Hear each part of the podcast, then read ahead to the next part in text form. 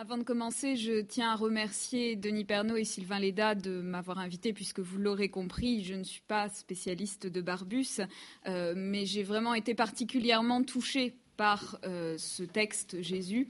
Euh, et donc j'aimerais vous proposer hein, cette communication qui s'intitulait Du feu à Jésus, Henri Barbus et le sacré. Alors euh, je dois m'expliquer en quelques mots sur ce titre qui peut paraître terriblement banal. J'ai résisté à la tentation de jouer sur les mots feu sacré ou union sacrée parce qu'il me semblait que ça aurait été trahir l'esprit de Barbus dans la mesure où il invente, et c'est ce que je voudrais essayer de montrer aujourd'hui, un sacré décapant parce que décapé de tout artifice euh, rhétorique. Euh, mon titre est donc banal, il est peut-être aussi paradoxal. Pourquoi finalement choisir d'unir par-delà clarté, paru en 1919, le feu écrit en 1915 et Jésus publié en 1927, deux ouvrages qui en apparence peuvent sembler diamétralement opposés. D'une part, euh, nous avons le feu, une polyphonie qui recompose une expérience indicible, hantée sur l'actualité, hantée sur l'expérience vécue, et de l'autre, Jésus, une monodie qui recrée une histoire millénaire et sans doute déjà trop dite. D'une part, donc, les ténèbres de la guerre, de l'autre, la clarté évangélique. Mais de la nuit des tranchées se lève l'aube, et l'espoir de la paix, tandis que la lumière de la Palestine va s'éteindre sur le crépuscule sanglant de ce que Barbus ne nomme pas le vendredi saint. Euh, je cite les premiers mots du dernier chapitre de Jésus, euh, chapitre 34, versets 1 à 11, parce que euh, ce texte est divisé en chapitres et en versets, comme les Écritures. La mise en croix, comme j'eus peur un peu avant, cela me faisait mal et me tirait horriblement. Mon sang coulait et j'avais soif de mon sang. Mais je pouvais voir encore devant moi et je vis qu'il n'y avait pas beaucoup de monde. Mais tous étaient contre moi. Et si j'avais là des amis, ils n'osaient pas être des amis. L'autre jour, tous étaient avec moi parce que je les dominais, mais la foule s'était retournée tout au vent. Car tous, ils n'adorent que ceux qui les dominent, la foi souffle où souffle le pouvoir. La peur, le mal, le sang, la solitude et la solidarité des foules manipulées forment le noyau d'une expérience commune au Jésus de Barbus et aux soldats du feu. Les deux textes se rejoignent ainsi dans un même demi-jour où le scandale de la souffrance se mêle à l'espérance. La toute fin de Jésus suggère d'ailleurs cet entrecroisement. Crucifié, Jésus prononce ce qui est tout à la fois un credo, un examen de conscience et une prière adressée aux hommes. S'y entretissent des citations bibliques, mais aussi, vous allez l'entendre, des échos beaucoup plus actuels. Ô peuple, je crois en ton jugement dernier, quand tu tiendras l'évangile nu. Ô peuple, quand tu feras le peuple. Moi, je vous ai dit de mon vivant, je vous apporte non pas la paix, mais la guerre, parce que la vraie paix est de l'autre côté d'une guerre et d'un déluge. Parce que j'appartenais à la vie, je suis venu apporter l'épée et mettre la division entre le Père et le Fils, et le frère et le frère, et le maître et le serviteur, pour sceller la nouvelle alliance, contre tous les princes de la terre, debout les damnés de la terre. L'allusion au déluge est anachronique et incompréhensible si on se réfère uniquement à la diégèse biblique. Pourquoi Jésus prophétiserait-il ce qui est déjà advenu, c'est-à-dire la terre noyée par Dieu et la colombe de Noé annonçant la refondation d'un monde? En revanche, si on songe au feu, cette même allusion devient totalement transparente. Les damnés de la terre, ce sont aussi les poilus du chapitre L'Aube qui ont traversé l'enfer, qui s'arrachent au limon menaçant de les engloutir après l'inondation des tranchées pour crier plus de guerre. Ils se recréent, ils se refont, ce qui est le, le vœu sans cesse martelé par Jésus dans ce qu'on pourrait appeler l'évangile selon Barbus. Telle est par exemple la leçon de son sermon sur la montagne que je cite. Le ciel n'est pas un objet qu'on gagne en levant les bras en l'air. Ayez du ciel en vous-même et vous ferez par vous-même. Et alors, artisans du réel, vos bras vous soulèveront, vous, les simples, les pauvres, les nombreux, vous, le peuple paralytique, mettez-vous au commencement des choses. L'étroite parenté entre ces deux œuvres se dessine également lorsque Jésus fait un cauchemar qu'il refuse de qualifier de prophétique, mais qui témoigne d'une douloureuse lucidité. Dans cette vision, qui donc n'est pas surnaturelle, mais qui résulte de la profonde intelligence des choses humaines qui caractérise euh, le Jésus de Barbus, le rêveur voit la guerre à venir et la terrible égalité des combattants. Tout fut ôté. Les ténèbres recommencèrent et je connus, à je ne sais quel signe, qu'elles s'étendaient sur les champs de bataille moissonnés par les rois, et que le fleuve qui coulait là était devenu chaud, et que cette ombre informe avait des formes hideuses, les morts aux gestes furieux et aux yeux ouverts, et qui refusent de dormir. Mais il y avait tant de morts qu'ils étaient tous dans les bras les uns des autres. On reconnaît là certaines des images sidérantes que Sylvain Léda a citées et qui, dans le feu, donnent au réel des apparences d'hallucination. De telles rencontres, sans doute, sont inévitables. Il n'y a finalement rien d'étonnant à ce que l'ineffaçable et ineffable horreur des combats ressurgisse sous la plume de Barbus. Mais il me, il me semble qu'au-delà de ces phénomènes mémoriels et loin de tout phénomène de ressassement, les deux œuvres témoignent d'une même conception du sacré, une conception complexe et exigeante.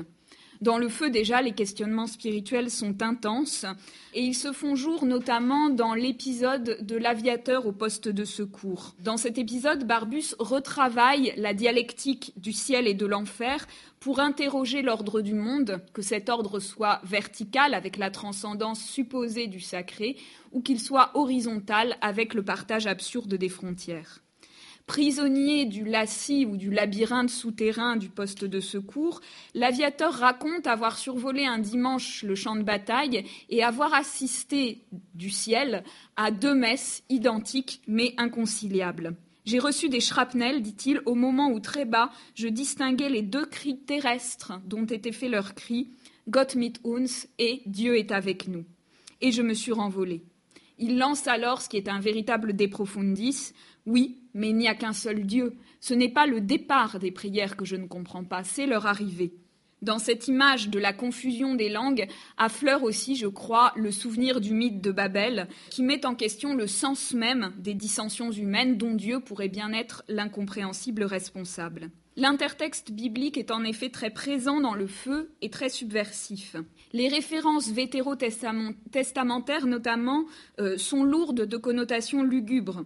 Le déluge, qui noie les tranchées, même s'il fait finalement germer l'idée de la paix, est moins perçu comme une purification que comme une effroyable injustice, un nouvel enfer dans lequel le nom du soldat paradis euh, résonne ironiquement.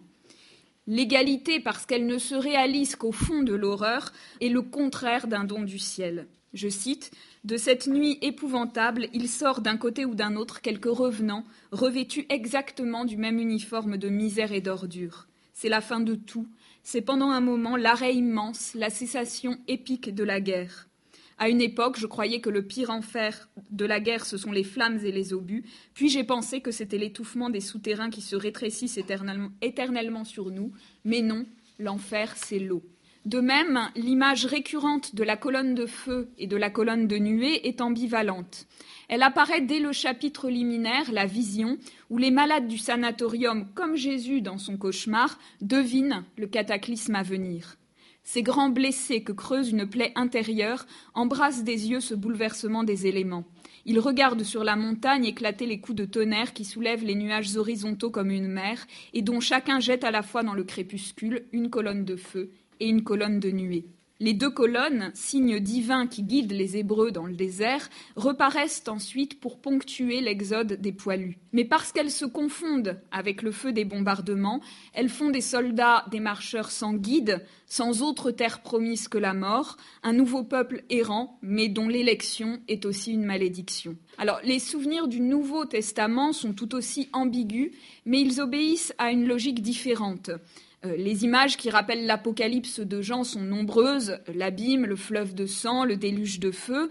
Euh, je ne m'y attarderai pas, d'abord parce que le sujet serait beaucoup trop vaste, ensuite parce que le feu euh, déploie un registre apocalyptique plus qu'il ne retravaille véritablement le texte joannique.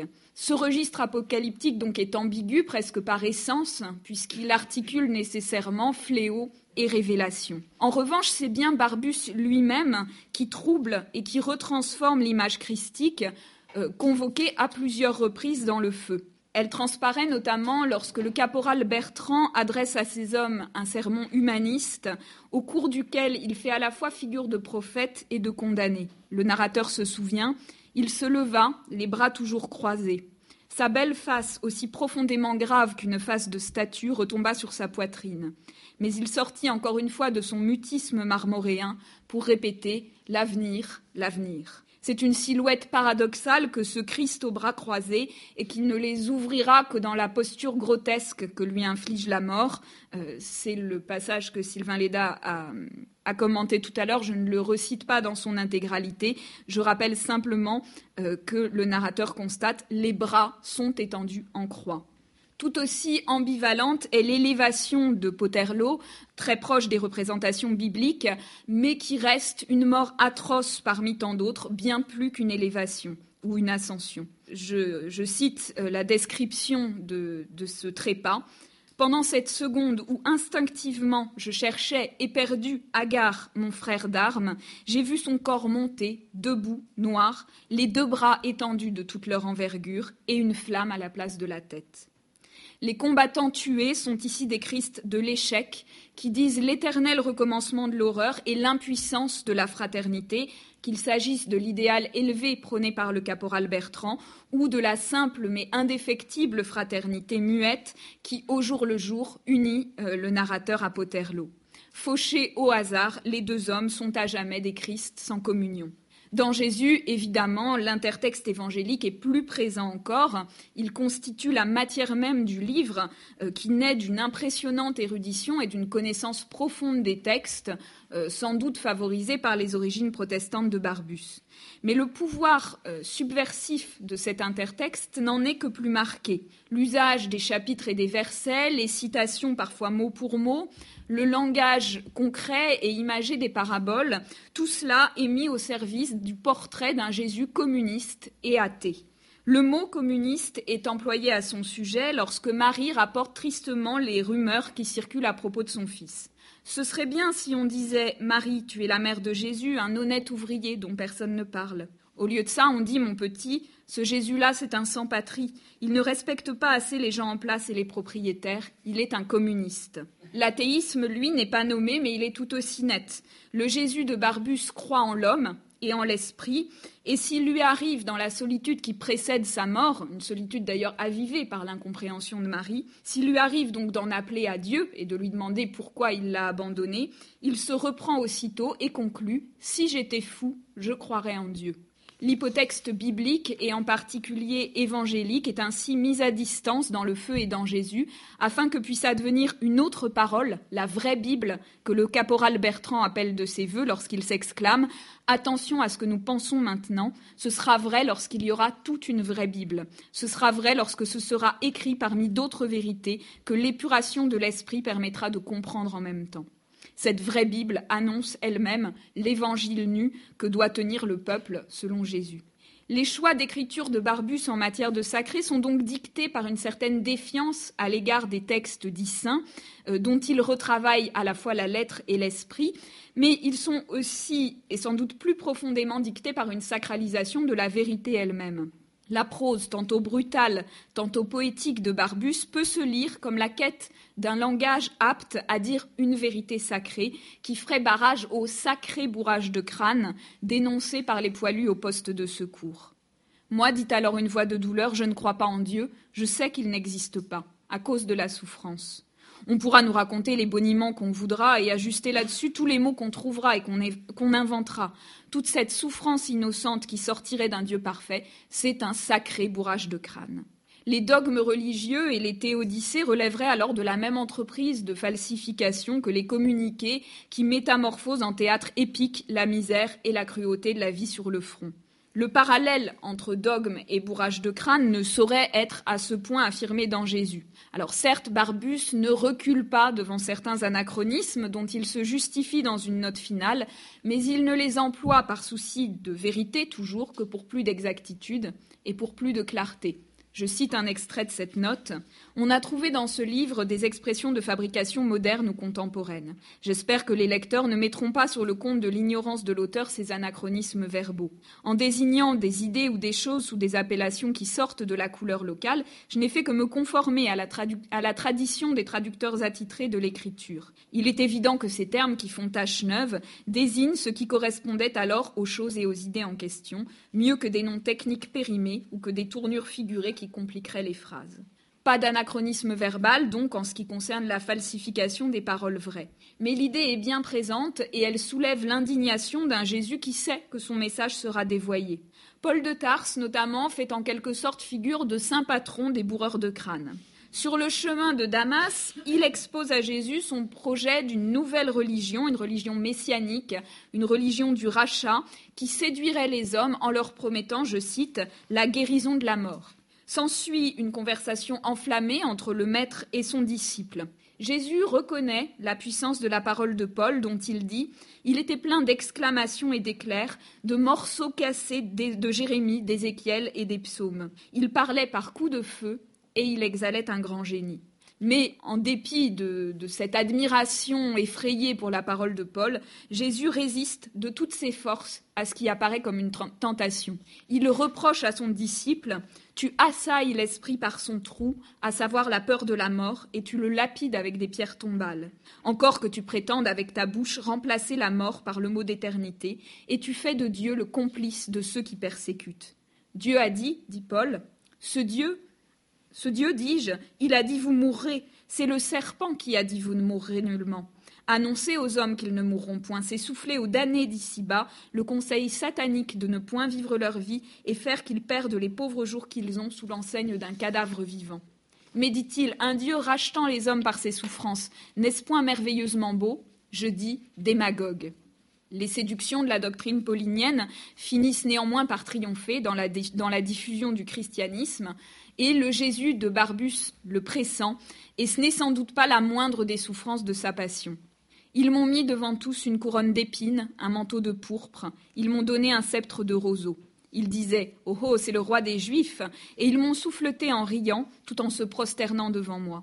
Et j'ai pensé à l'homme du chemin de Damas et que c'était ma gloire qui commençait. J'ai pensé que ceux d'en haut feraient un jour de moi comme ceux-ci, quand mon image et mon nom ressusciteront parmi eux. Ils me mettront l'habillement du roi et me donneront le sceptre.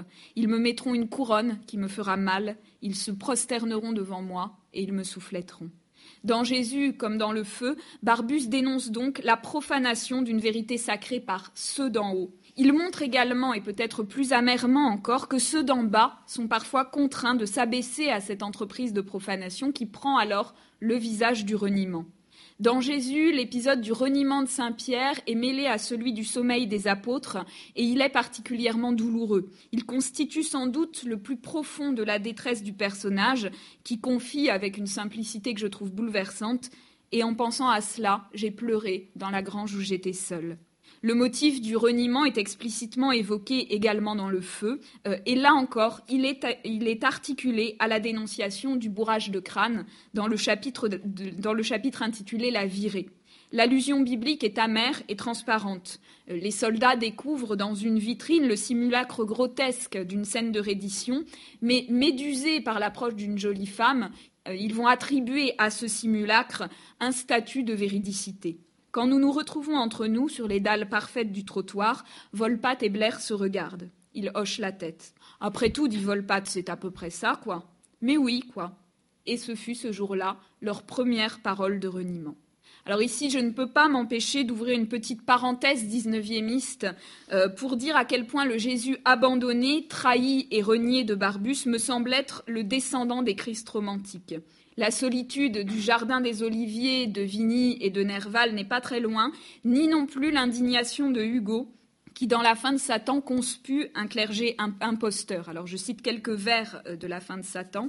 Ô nuit, ce qui sortit de Jésus, c'est Caïphe. Le tigre, ayant encore de ce sang à la griffe, remonta sur l'autel et dit Je suis l'agneau.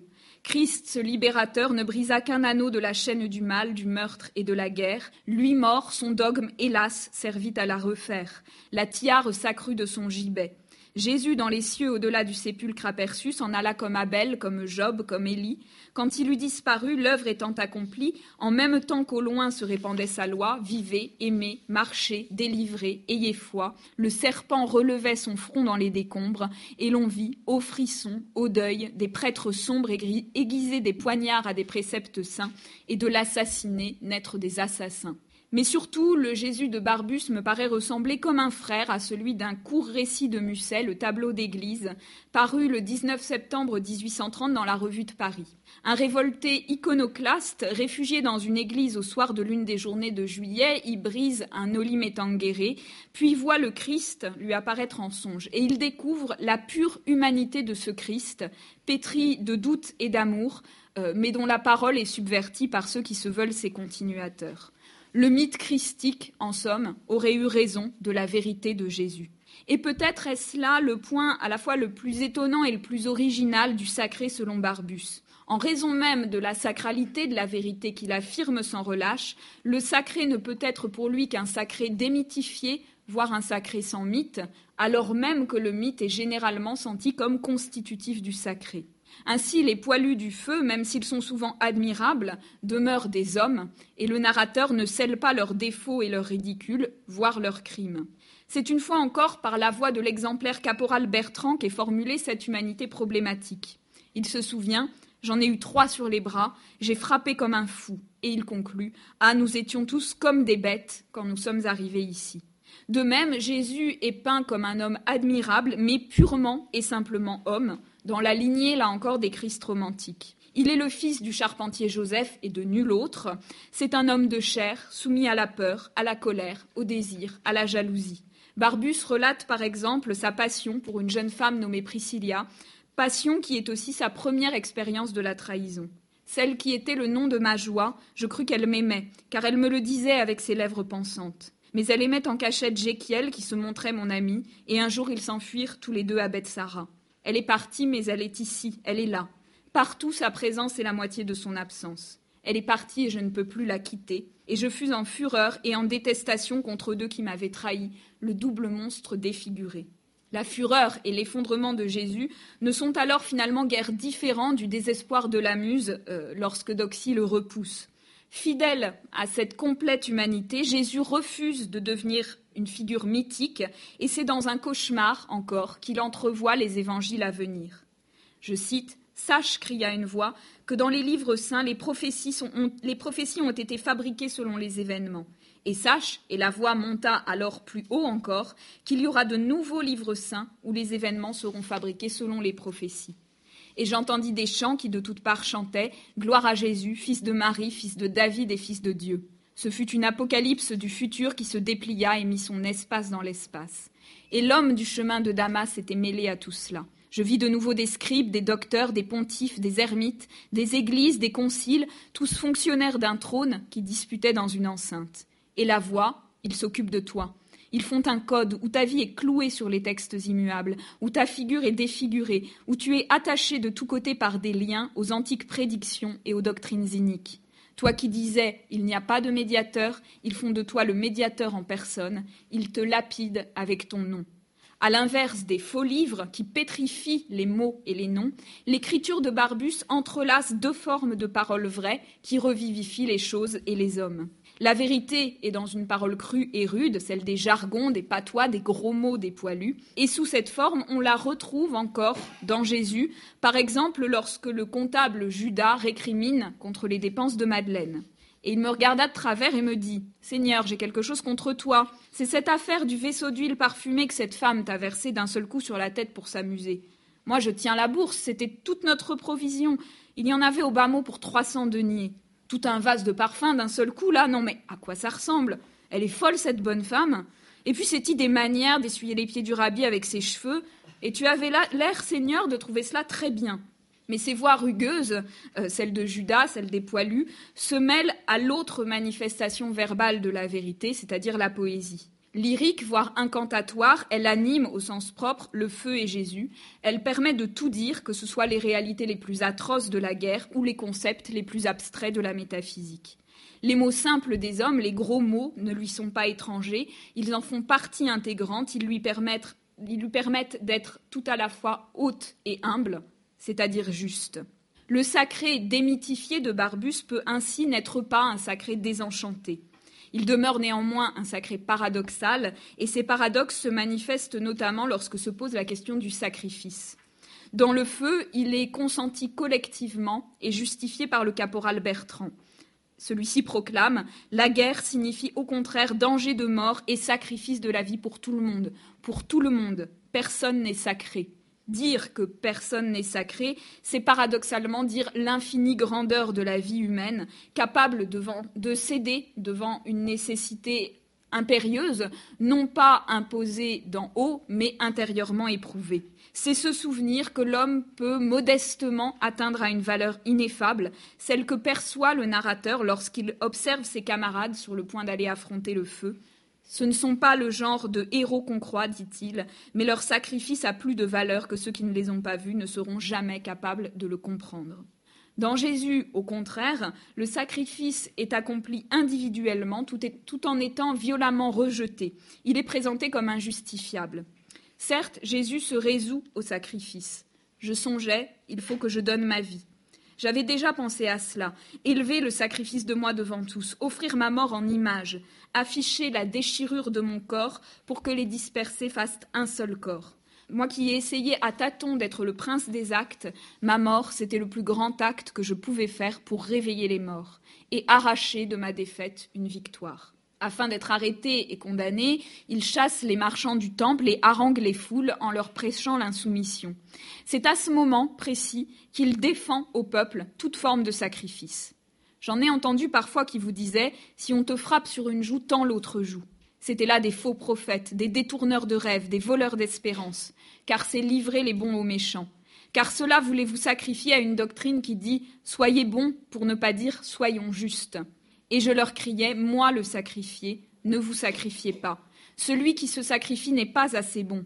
Celui qui se laisse tuer est un assassin. Ils le savent bien, les moissonneurs d'espoir, que la bonté ne peut être ici-bas que le fantôme de la bonté, et que les méchants ne s'envoleront pas. Te sacrifier, c'est ne pas comprendre. Les prêches de Bertrand et de Jésus sont en apparence radicalement opposés. En vérité, ils se rejoignent dans une même tension, d'une part la guerre pour qu'il n'y ait plus de guerre, de l'autre le sacrifice pour qu'il n'y ait plus de sacrifiés. Cependant, Jésus, douloureusement édifié par Paul, va au-devant de la mort avec la pleine conscience de la fragilité de son sacrifice. Il sait que ses mots et plus encore ses actes seront bientôt détournés et pervertis. Ainsi, ce livre par excellence du sacré qu'est Jésus serait finalement plus pessimiste que le feu s'il n'affirmait en dépit de tout la valeur sacrée de la fraternité humaine. Dans le feu, cette dimension sacrée de la fraternité affleure sans cesse, mais elle demeure fuyante. Le narrateur éprouve et manifeste une tendresse évidente pour ses camarades dans toute leur humanité, et pourtant, dans l'aube, au temps de la parole prophétique, il leur enseigne à ne pas croire à la fraternité. Je leur dis que la fraternité est un rêve, un sentiment nuageux, inconsistant, qu'il est contraire à l'homme de haïr un inconnu, mais qu'il lui est également contraire de l'aimer. On ne peut rien baser sur la fraternité. Et c'est peut-être cette vérité complexe que vient illustrer la douloureuse parabole des frères Ménil. Bien que dévasté par la mort de ses cinq frères, Joseph Ménil déjoue toutes les prédictions qui le donnaient pour condamner par le désespoir. Il ne meurt pas de la mort de son frère, il vit sans le savoir à quelques centimètres du cadavre d'André. Et cette fratrie défaite, dont les membres portent des prénoms bibliques, dont l'un d'ailleurs, Joseph, est celui du frère par excellence dans la Bible, cette fratrie défaite donc semble là pour rappeler que l'homme, c'est la signification d'André, est toujours seul et que Dieu n'ajoute rien à sa condition puisque Dieu ajoute est la signification du prénom Joseph. Dans Jésus, la fraternité est tout aussi difficile et douloureuse, puisque Jésus se s'est trahi de tous, mais sous les espèces de l'amour adelphique, la fraternité demeure malgré tout le point lumineux de l'Évangile. Elle se manifeste dans l'amour que porte à Jésus Marie-Madeleine et un disciple inconnu, les seuls à reconnaître sa vérité à la veille de sa mort. Le disciple inconnu le proclame homme. Je t'adore parce que tu n'es pas un Dieu. Si tu étais Dieu, que t'importerait de souffrir pendant quelques heures et de mourir d'apparence Si tu étais un Dieu, tout cela pèserait bien peu dans ton éternité et ton rayonnement, et qui pourrait, sans être insensé, parler de ton sacrifice Si tu étais Dieu, où serait ta bonté? Il n'y aurait là que des jeux divins. Et je te demande pardon à toi, si grand et si exposé, et qui ne ressuscitera pas de ce que je t'ai méconnu et de ce que je t'ai parfois considéré comme un Dieu. Quant à Marie-Madeleine, Barbus d'elle dans un mouvement là encore très romantique, c'est aussi la conclusion du tableau d'église de Musset, euh, Barbus d'elle la vraie continuatrice de Jésus. Elle me dit qui j'étais. Elle me dit, il est venu un homme qui a élevé dans ses mains pour les montrer la souffrance, la misère et la grandeur humaine. Tu as annoncé des choses qui étaient cachées depuis le commencement du monde. Tu as semé ceci, croyez pleinement à vous-même, refaites la vie selon votre image, et vous serez sauvés que chacun maîtrise son Dieu, que tous maîtrisent leur roi. Et tu as divinisé. Et tu fus adoré par moi tout entière, pas seulement par mon corps, le bord de moi. Je suis resté caché à toi comme mon cœur est caché en moi. Car sans rien me dire, tu m'as demandé de souffrir. Je reste le monument de celui qui m'a parlé. Et que ta lumière soit. Quand cette femme se fut tue et que je n'entendrai plus sa voix, je connus que j'ai passé sur la terre pour n'avoir que ce seul disciple. Mais la fraternité, chez Barbus, a surtout le visage de Jean, euh, dont l'amitié est pour Jésus la véritable révélation, la véritable apocalypse au sens étymologique du terme, et la condition même de la parole. À propos de Jean, euh, Jésus dit Ce n'est pas le maître consacré qu'il me faut suivre, c'est lui, mon frère inexplicable. Il est venu à moi, il était pareil à moi et de ma taille, Jean, fils de Zébédée. Et je suis venu à lui aussi. Nous nous éloignâmes de tous l'un vers l'autre et nous nous sommes parlés. Parler, c'est quelqu'un. La présence réelle est dans la parole à l'ami. On a besoin de toi qui écoutes pour être vraiment soi-même et pour se reconnaître. Par toi, je refais mes regards, par toi, je refais mon cœur et j'invente mes joies, et je suis mon prophète. Et je te remercie de tout. Voici, j'en sors de la distance ou du coin bleu de la chambre ou du tournant blanc et noir de la rue. Il me regarde, il va me parler. Je l'aime de tout l'inconnu que j'ai dans mon cœur. Il y a une autre lumière qui n'est pas dans le ciel, qui est sur les têtes et sur les figures. Et je m'arrêterai là parce que je crois que dans ces quelques versets se trouve le cœur battant du sacré selon Barbus, c'est-à-dire une parole simple, une parole d'homme à homme qui puisse dire la lumière des hommes, celle qui est la vraie clarté. Je vous remercie.